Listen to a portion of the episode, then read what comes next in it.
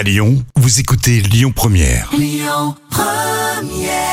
Sur Lyon Première, Cécilia Croul. Oui, c'est pour nous les petits plats. Les petits plats d'Anna. Et un peu pour vous aussi. Enfin, le bœuf bourguignon, Anna. Alors, le bœuf bourguignon ou le bœuf à la bourguignonne était autrefois appelé estouffade de bœuf, car en effet, c'est bien une sorte de ragoût à base de bœuf et de vin.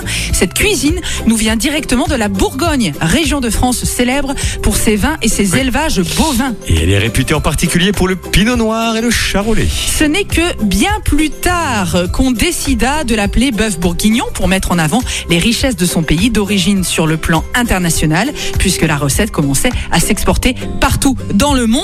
Alors, la recette du bœuf bourguignon, elle est très simple évidemment. hein. Vous prenez du bœuf, en l'occurrence euh, le, le paleron, hein, c'est un bon morceau gras. Vous mettez euh, du vin et vous faites cuire à peu près 3 heures, à peu près 4 heures, en fonction de la tendreté de votre viande. Et voilà, merci Anna pour la recette de maman. La suite, c'est le trafic à Lyon.